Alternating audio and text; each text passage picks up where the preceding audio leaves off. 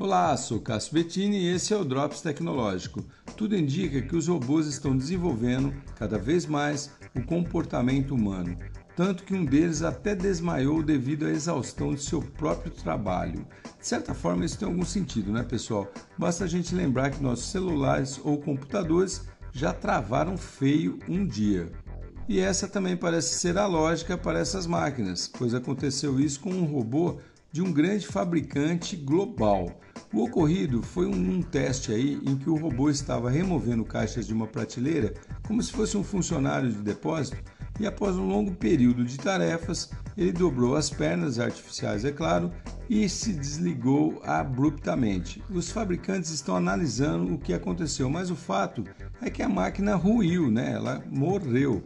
E isso nos faz pensar o seguinte: parece mesmo que estamos imitando muito bem o funcionamento dos humanos. O que você acha desse negócio? Sou Cássio Bettini compartilhando temas sobre tecnologia, inovação e comportamento. Até o próximo.